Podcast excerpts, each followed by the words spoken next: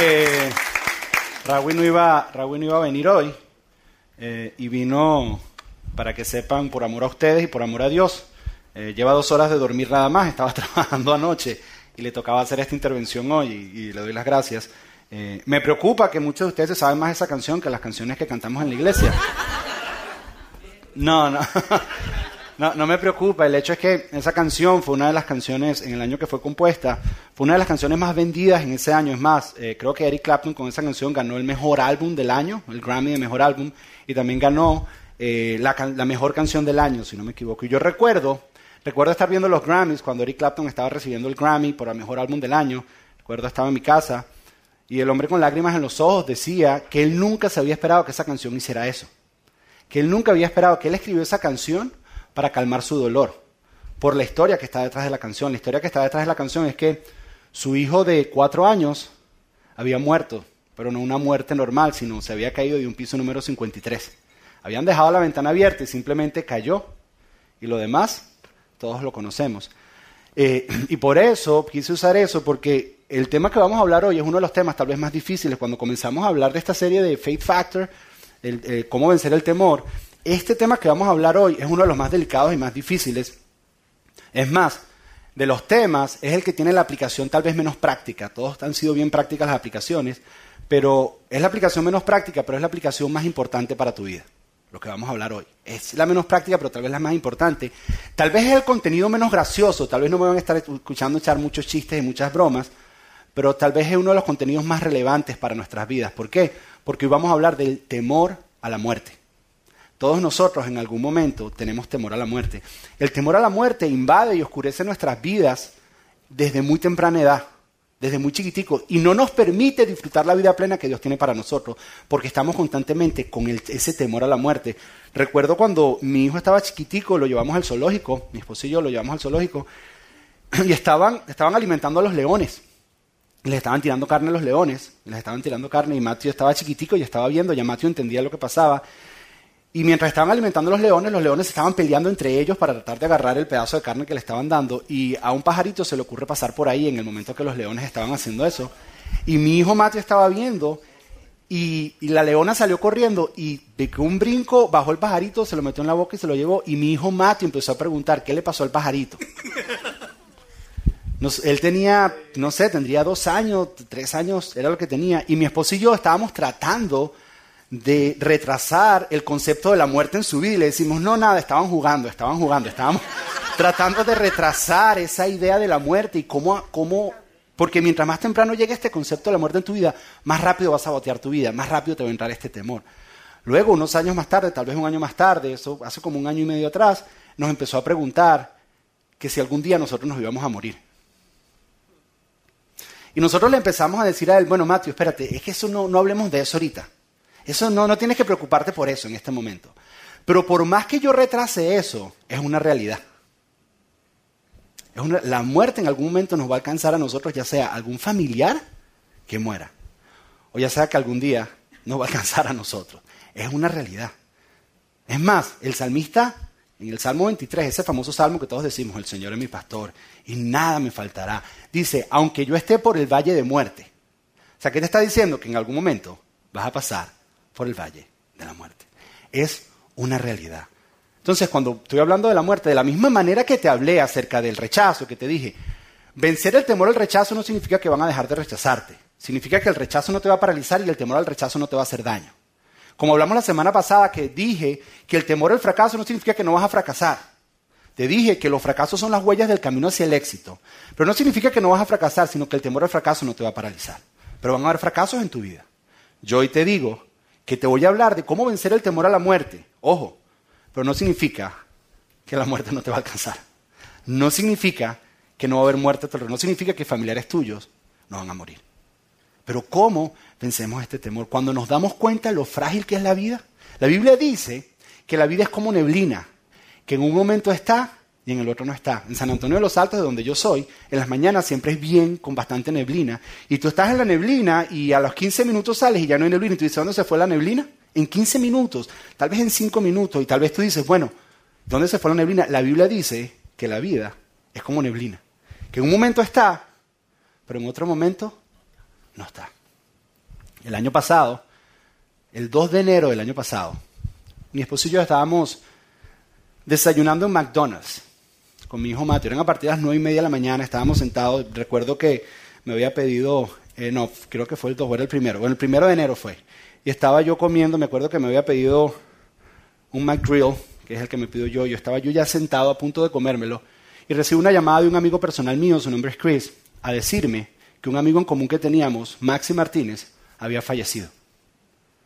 Sus papás se despidieron de él el 30 en la noche, el, 31 en la noche, estaban con él, le despidieron, él dijo que quería pasar el 31 en la noche solo en su cuarto. Maxi sufría de problemas en la espalda y tomaba medicamentos, y parece que combinó dos medicamentos, que no debía combinar, y tuvo un paro respiratorio y un paro cardíaco. Lo encontraron el día después, al lado de su cama muerto. Maxi tenía 34 años de edad. Maxi, Maxi fue la primera persona y el primer amigo que yo tuve en este país. Fue el primero que me ofreció amistad, fue el primero. Y estando, viviendo haber vivido eso, es que cuando pasan cosas como esas, es que te das cuenta cuán frágil es la vida. Y que la vida realmente es como neblina. Y que en cualquier momento la muerte nos puede alcanzar. Y entonces el temor a la muerte es uno de los peores. Porque el temor a la muerte no solo te puede paralizar, sino te puede manipular. Es por eso que cuando una persona quiere que hagas algo, te ofrece matarte. Porque tiene tanto poder este temor que dice, o haces esto, te quito la vida. Y gente hace cosas que no se imaginaría hacer con tal de preservar su vida. Cuando entendemos lo frágil que es la vida. Ahora, en el funeral de mi amigo Maxi habían dos tipos de personas. Maxi era una persona con muchos amigos. Habían dos tipos de personas. Habían esas personas, no sé si alguna, yo por, ser, por ser pastor y ministro de alabanza me ha tocado estar en muchos de estos. Y hay dos tipos de personas en este tipo de, de ceremonias. Están aquellos que tú los ves al frente de la persona que está ahí y tú los ves paralizados, que no pueden comprender. Pero al mismo tiempo hay un sentido de temor dentro de ellos, que dicen, wow, pero si yo ayer hablé por teléfono con él. Y los embarca un temor muy, muy grande. Y está el tipo de personas que también estaban en el funeral de mi amigo Maxi, está el tipo de persona que hay tristeza, pero hay esperanza.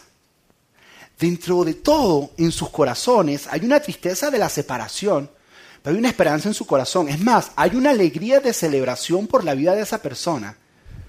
Y entienden que esa persona de alguna manera no era eso que estaba ahí. Pero está ese tipo, esos dos tipos de personas. La pregunta es, ¿cuál tipo de persona vamos a ser nosotros cuando eso nos llegue? Porque lo que lo define es no tener temor a la muerte. Y yo quiero que, antes de ver qué es lo que dice Dios, cómo podemos vencer el temor a la muerte y cómo podemos entender este temor a la muerte, Quiero que entendamos de dónde nace este temor a la muerte. La sociedad y las personas piensan que el morir es parte natural del ciclo de la vida. A nosotros de chiquitico en la escuela nos enseñaron que el proceso normal es naces, te reproduces y mueres. Es así de sencillo. Es más, yo cuando era chiquito, yo creía que por cada persona que se moría una nacía y se iban reemplazando y se iban balanceando. Yo creía eso de chiquitico. Yo no sé si ustedes lo creían, que se moría uno y nacía uno, se moría uno, nacía uno y el mismo número siempre era igual. Pero uno cree que uno nace, crece, se reproduce y muere. Ese, es el proceso de la vida. Pero de acuerdo al plan de Dios no era así. Sí, es cuando Dios creó, cuando hizo la creación y crea al hombre, la muerte no era parte de su plan. Es por eso que la muerte es tan poco natural para nosotros. La muerte puede ser algo muy común que nos, que nos afecta a todos, pero no es natural. Y por el hecho de que no es natural, es por eso que le tememos. Porque no es algo natural, no es algo natural en el plan original de Dios. La primera vez que la muerte Ojo, la primera vez que la muerte se introdujo en la Biblia es cuando Dios le dice a Adán y a Eva, si ustedes desobedecen, morirán. Pero la muerte no es natural. La muerte no es, no es parte del plan original de Dios. Es más, es por eso que muchos de nosotros siempre hemos creído que vamos a vivir toda la vida. ¿Por qué? Porque la Biblia dice que Dios ha puesto eternidad en nuestros corazones. Es más, yo soy de los que pienso, y esto tal vez que todo el mundo vive para siempre en algún lugar. Porque somos criados para vivir eternamente. Entonces, es por eso que creas o no creas en Jesús, las personas allá afuera en el mundo, aquí en la iglesia, creas o no creas en Jesús y creas o no creas en lo que Jesús hizo, tú sientes que vas a vivir para siempre. Es por eso que personas que no creen en Jesús inventan la reencarnación, porque entienden que hay una vida después de esto, entienden que hay algo después.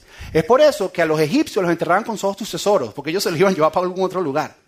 Porque hay un sentido en el corazón humano que dice, hay algo después de esto. Ahora, el temor a la muerte viene de no saber qué va a pasar después de esto. Eso es lo que nos aterra, eso es lo que nos paraliza. El no saber qué va a pasar después que nosotros muramos.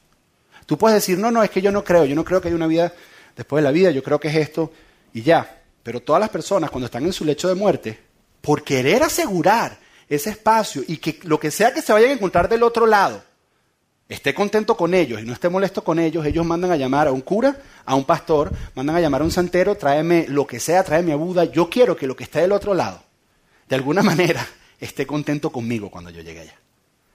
Ese es nuestro temor, es ese temor a no saber qué va a pasar, es ese temor de saber que somos pecadores, porque Adán y Eva pecaron, sucumbieron a la tentación y murieron espiritualmente, fueron separados de Dios y eventualmente murieron físicamente. Su espíritu se separó de su cuerpo. Mira, el problema está cuando, cuando tu espíritu se separa de tu cuerpo, que esté separado de Dios. Ahí es donde está el problema. Que cuando tu espíritu se separa de tu cuerpo, esté separado de Dios, que cuando mueras naturalmente, estés muerto espiritualmente. Ahí, ahí es donde está el problema. Ahí es donde sí tenemos que tenerle temor. Entonces nosotros hemos tratado una y otra vez, una y otra vez, hemos tratado de ver cómo vencemos este temor y hemos tratado de arreglar esto con reglas, con religiones, de tratar de poner a ese Dios que está del otro lado contento, para que en el momento que nos enfrentemos a eso, entonces nosotros estar bien con Él y que Él esté bien con nosotros. Por eso es tan importante poder vencer este temor. Porque si no vencemos este temor, no vamos a disfrutar la vida plena que Dios tiene con nosotros, para nosotros. Si no vencemos este temor, vamos a estar paralizados. Y si no vencemos este temor, ojo, si tú no has vencido este temor, significa que no entiendes realmente lo que Dios hizo por ti. Si al final de lo que hablamos hoy yo a ti te pregunto que si tú estás tranquilo y no tienes temor de morirte hoy, todavía te paraliza, significa que tú no entiendes claramente lo que Dios hizo por ti. Ahora, para poder entender cómo vencer a este temor, al temor de la muerte, que es el temor más fuerte de todos los temores que hemos visto, este es el más fuerte, yo quiero que entendamos algo. El temor a la muerte es tan poco natural, o sea, es común, pero no es natural, no es lo normal, que Dios tuvo que intervenir. Es más, Dios tuvo que resolver el problema. Él dijo, yo no los puedo dejar así, yo tengo que arreglar este problema de la muerte.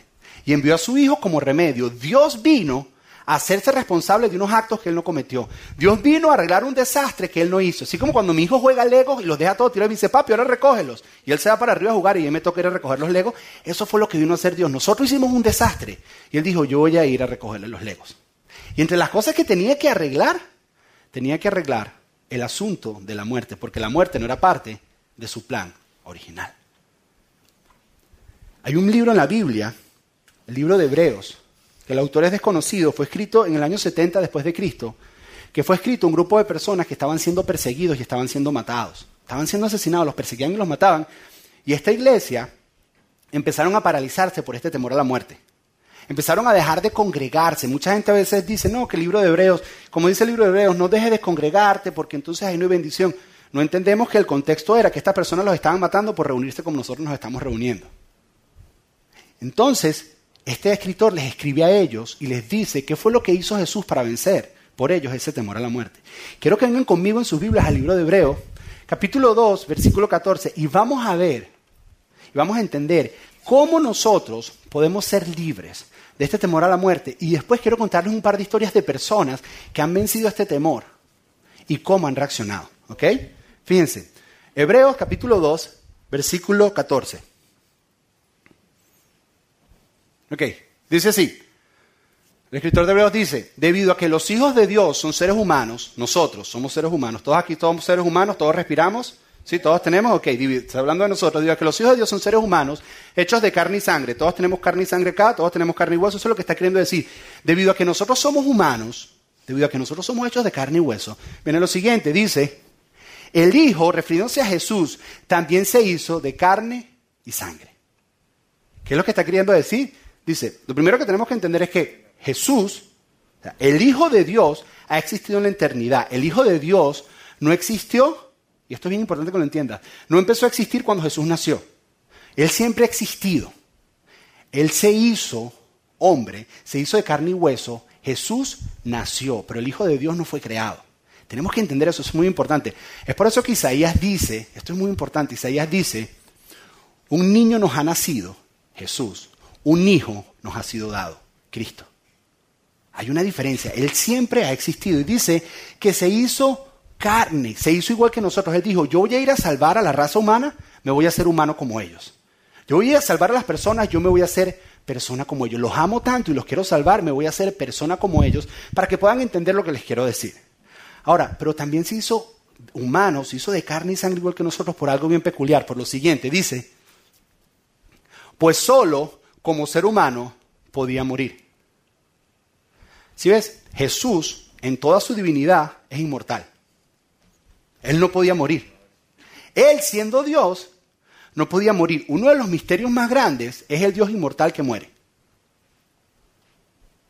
Él, siendo Dios en su divinidad, él no podía morir, porque es inmortal. Ahora, ahora, él se hizo completamente hombre para poder morir. ¿Por qué? Porque la Biblia dice que la paga del pecado es la muerte. ¿Sí ves? El pecado hizo que la muerte entrara y para él poder vencer la muerte tenía que vencer el pecado. Y la manera de vencer el pecado era que se pagara el precio por ese pecado. Ahora, él como Dios, él no podía hacer eso. ¿Qué tenía que hacer? Él tenía que hacer hombre y venir y morir por ti. Venir y decir, ¿sabes qué? La muerte que era designada para Juan Carlos, la muerte que era para Mario, la muerte que era para cada uno de nosotros, yo la voy a recibir, pero él tenía que morir. Por eso tuvo que hacerse hombre. Eso es lo que es el verdadero amor. Él porque te amó. Por eso es que el versículo más famoso de la Biblia es, de tal manera amó Dios al mundo para que todo el que en él cree no se pierda. La palabra pierde es que no muera, no perezca. Entonces él se hizo hombre porque únicamente como hombre es que podía morir, porque muriendo es que él resolvía el problema del pecado y resolviendo el problema del pecado resolvía el problema de la muerte. Ahora, continúa, dice, y solo mediante la muerte, si hizo hombre para morir, ahora solamente mediante la muerte, dice, podía quebrantar el poder del diablo, quien tenía poder sobre la muerte. Solamente muriendo podía quebrantar el poder del diablo. Ahora, a esto se los quiero explicar. Y, es importante que lo entiendan. No es que el diablo tiene el poder de la muerte, porque quien da y quita la vida es Dios. E, esto es importante que lo entendamos, porque en el original lo que está tratando de decir es lo siguiente. El poder y el arma que el diablo tiene es la siguiente, que tú mueras en pecado. ¿Sí ves? Porque si mueres en pecado, entonces cuando mueres estás en problemas. Eso es lo que causa temor a la muerte.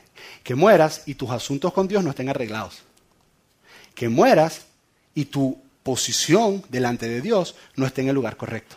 Entonces, cuando Él dice que le quitó el poder a Satanás, está diciendo que le quitó el poder, significa que ahora el asunto del pecado está arreglado. Y que si mueres, ya no nos afecta como nos afectaba antes. Cuando dice que le quitó el poder a Satanás, lo que está diciendo es que pagó el precio de la ira de Dios, porque Dios tenía ira no contra ti ni contra mí, ojo, porque eso es algo que está bien, bien mal enseñado en la iglesia. Dios tenía ira contra el pecado que había en ti. ¿Y dónde resolvió esa ira? En la persona de Jesús. En la persona de Jesús Dios descargó toda su ira. Ahora, Dios es infinito. Eso significa que toda su ira es infinita significa que toda su ira no se acaba. Eso significa que su ira no se puede medir. Él la derramó toda sobre la persona de Jesús para resolver el asunto del pecado. Ahora la muerte, ahora la muerte, la muerte no tiene poder sobre nosotros. ¿Por qué no tiene poder? Porque si mueres, es una condición que va a ocurrir, nos va a pegar a nosotros, pero nuestra posición delante de Dios no es afectada. Porque el arma que tenía Satanás era que muriéramos en pecado, era que muriéramos sin nuestra condición correcta delante de Dios. Entonces, lo que está diciendo el escritor aquí dice lo siguiente, dice, ok, Él se hizo hombre para ser igual que todos nosotros. Siendo hombre como todos nosotros, se hizo hombre porque tenía que morir, porque muriendo era que vencía a Satanás. Y de esa manera venció a Satanás. Ahora, aquí está el versículo que nos enseña que esto es lo que nos libera a nosotros. Es este próximo versículo. Dice así. Únicamente de esa manera, ¿cuál es esa manera? Haciéndose hombre. Haciéndose hombre es que puede morir porque muriendo es que quebrante el poder de la muerte sobre nosotros. Dice, únicamente de esa manera el Hijo podía libertar a todos los que vivían esclavizados, y ahí está nuestra palabra, del temor de la muerte. La única manera que él podía ser libre del temor de la muerte es arreglando tu asunto con Dios. Jesús arregló tu condición delante de Dios. Algo que tú no podías hacer. ¿Cómo lo hizo? Muriendo en tu lugar. ¿Qué quiere decir esto? ¿Que no vamos a morir? No. ¿Que nos liberamos de la muerte física? No nos liberamos de la muerte física. Lo que quiere decir es que tenemos una esperanza. Tenemos un Salvador. Lo que quiere decir es que entendemos que la muerte no tiene la última palabra, sino que cuando morimos, no dejamos las cosas que amamos acá, sino nos encontramos con el amado. Que entendemos que cuando morimos nos vamos a encontrar del otro lado a un Dios que no está molesto con nosotros. ¿Qué quiere decir? Significa que es verdad que va a haber tristeza. Es verdad que va a haber dolor. Porque la muerte es tan innatural que causa tristeza, dolor, ansiedad y pérdida. No es natural. Pero Dios lo resolvió. Es más, es más. Hay, una, hay una, unas implicaciones teológicas con respecto a lo que Jesús vivió, en lo cual no podemos entrar en detalle, que tiene que hablar con la resurrección de nosotros, que todos vamos a resucitar con Él. Y vamos a tener cuerpos glorificados con Él. Y vamos a vivir eternamente con Él. La Biblia dice que el último enemigo que será vencido cuando Jesús venga es la muerte. ¿Qué significa? Que vamos a estar todos resucitados y nunca moriremos porque fue el plan original de Dios. Pero mientras tanto todavía tenemos que vivir muertes físicas. Pero lo que nos da paz y tranquilidad es saber, lo único que te da tranquilidad es saber que Jesús pagó el precio y que lo que hay del otro lado es un Dios amoroso con los brazos abiertos para ti.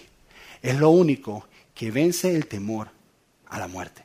Es lo único, no hay otra cosa que lo pueda vencer. Hace unos años atrás escuché una historia que en las navidades precisamente de una viejita de 85 años que le asaltaron en su carro, no sé cuántos la llegaron a escuchar o no, ella llegó, salió del mall y se montó en su carro. Y estando sentada en su carro, se había metido un ladrón en la parte de atrás del carro, en la silla. Ella sentada en el carro, el ladrón sale encapuchado y le saca la pistola y se la pone en la cabeza y le dice, dame todo lo que compraste y todo el dinero que tienes. La viejita miró por el retrovisor y le dijo, mire, mijito, yo tengo 85 años. Y le dijo lo siguiente, le dijo, si yo me muero, yo sé para dónde voy. ¿Ves? Eso es no tener temor a la muerte. Dice, si yo me muero, yo sé para dónde voy. Ahora, si tú haces eso y te mueres, tú sabes para dónde vas. Tú sabes, tú sabes lo que te pasaría. O sea, a mí tú me puedes matar, yo estoy segura para dónde voy. La pregunta es, ¿tú sabes para dónde vas? Terminó, la noticia es que terminó presentando el Evangelio al ladrón. Al mismo tiempo, una persona que quiero mucho, hace un año atrás le diagnosticaron una enfermedad, ese tipo de enfermedades, que pudiera ser de esas sentencias de muerte. Y estando en el carro con él, llevándolo al hospital, me dijo, yo no le tengo miedo a morir porque sé lo que hay del otro lado. Sí, por eso es que Pablo decía, para mí vivir es Cristo y morir. Morir es mejor, morir es ganancia, morir es encontrarme con Dios. Pero la única manera que tú logras eso es entendiendo que la muerte de Jesús pagó el precio por ti. Y puso a Dios del otro lado con los brazos abiertos esperándote. Es la única manera de entender eso. Si no, no hay otra manera. Es más, hace unos años atrás escuché una canción que les quiero compartir. Como Raúl cantó, yo tengo que cantar también y, es un poco parte, parte de la historia. Eh, a lo mejor ustedes se la saben o a lo mejor no se la saben. Voy a cantárselas, la letra va a salir. A ver si me acuerdo. Y después le voy a contar cómo la escuché y dónde la escuché. Dice,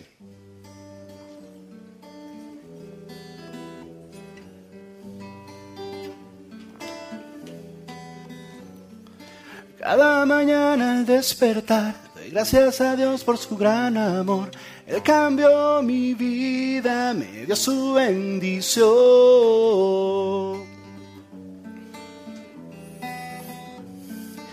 Cada mañana al despertar, doy gracias a Dios por su gran amor. Él cambió mi vida, me dio su bendición. Los cielos abiertos yo quiero ver que su resplandor ilumine mi ser, que abras mis ojos y pueda lo que tú ves. Y todo, todito yo tuyo soy, lindo y hermoso eres mi Señor. Te entrego mi vida, todo lo que soy. Creo en tus maravillas, todo todito yo tuyo soy. Lindo y hermoso eres mi Señor. Te entrego mi vida, todo lo que soy. Creo en tus maravillas. Ahora la parte que viene es mi parte favorita. Ya van a entender por qué, porque cuando les cuente la historia, van a entender el significado de esta frase. Dice así. Si tengo alegría es porque tengo dueño, yo tengo palancas allá en el cielo, camino a la diestra y no a la siniestra, espíritu nuevo hay dentro de mí.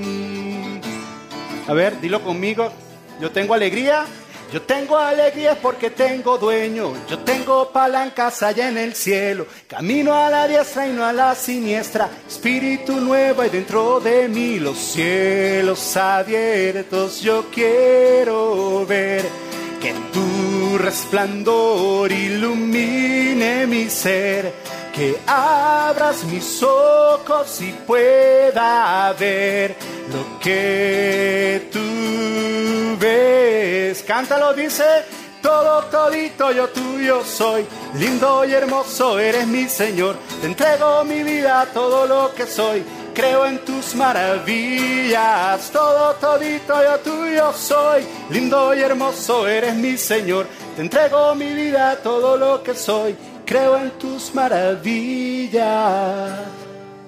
Esa canción la compuso un amigo mío junto con una persona muy especial. Gracias. Esa canción, estaba yo con Pastor Avero celebrando un funeral. Y nosotros estábamos tocando en el funeral y yo terminé de tocar El Señor. Sí, todo el mundo llorando así. Y un amigo mío me dijo, ¿será que yo puedo agarrar la guitarra? Porque es que la persona que falleció, él compuso una canción conmigo en la última etapa de su cáncer terminal. Y compuso esta canción. Una persona que ya los médicos no le dieron esperanza y dijeron, lo último que te espera es la muerte. Dice frases como, yo tengo alegría porque tengo dueño. Era su manera de decir, yo sé para dónde voy, para mí morir es ganancia.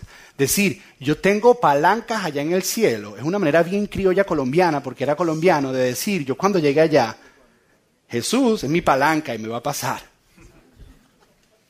¿Sí ves? Pero esa seguridad solo tiene una persona que entiende, que entiende que cuando muera se va a encontrar con Dios. Y que Dios no está molesto, porque la ira de Dios ya fue derramada sobre la persona de Jesús. Solamente una persona que entiende eso es libre del temor. Y así le digan, te vas a morir, dice, ¿sabes qué? ¿Y qué?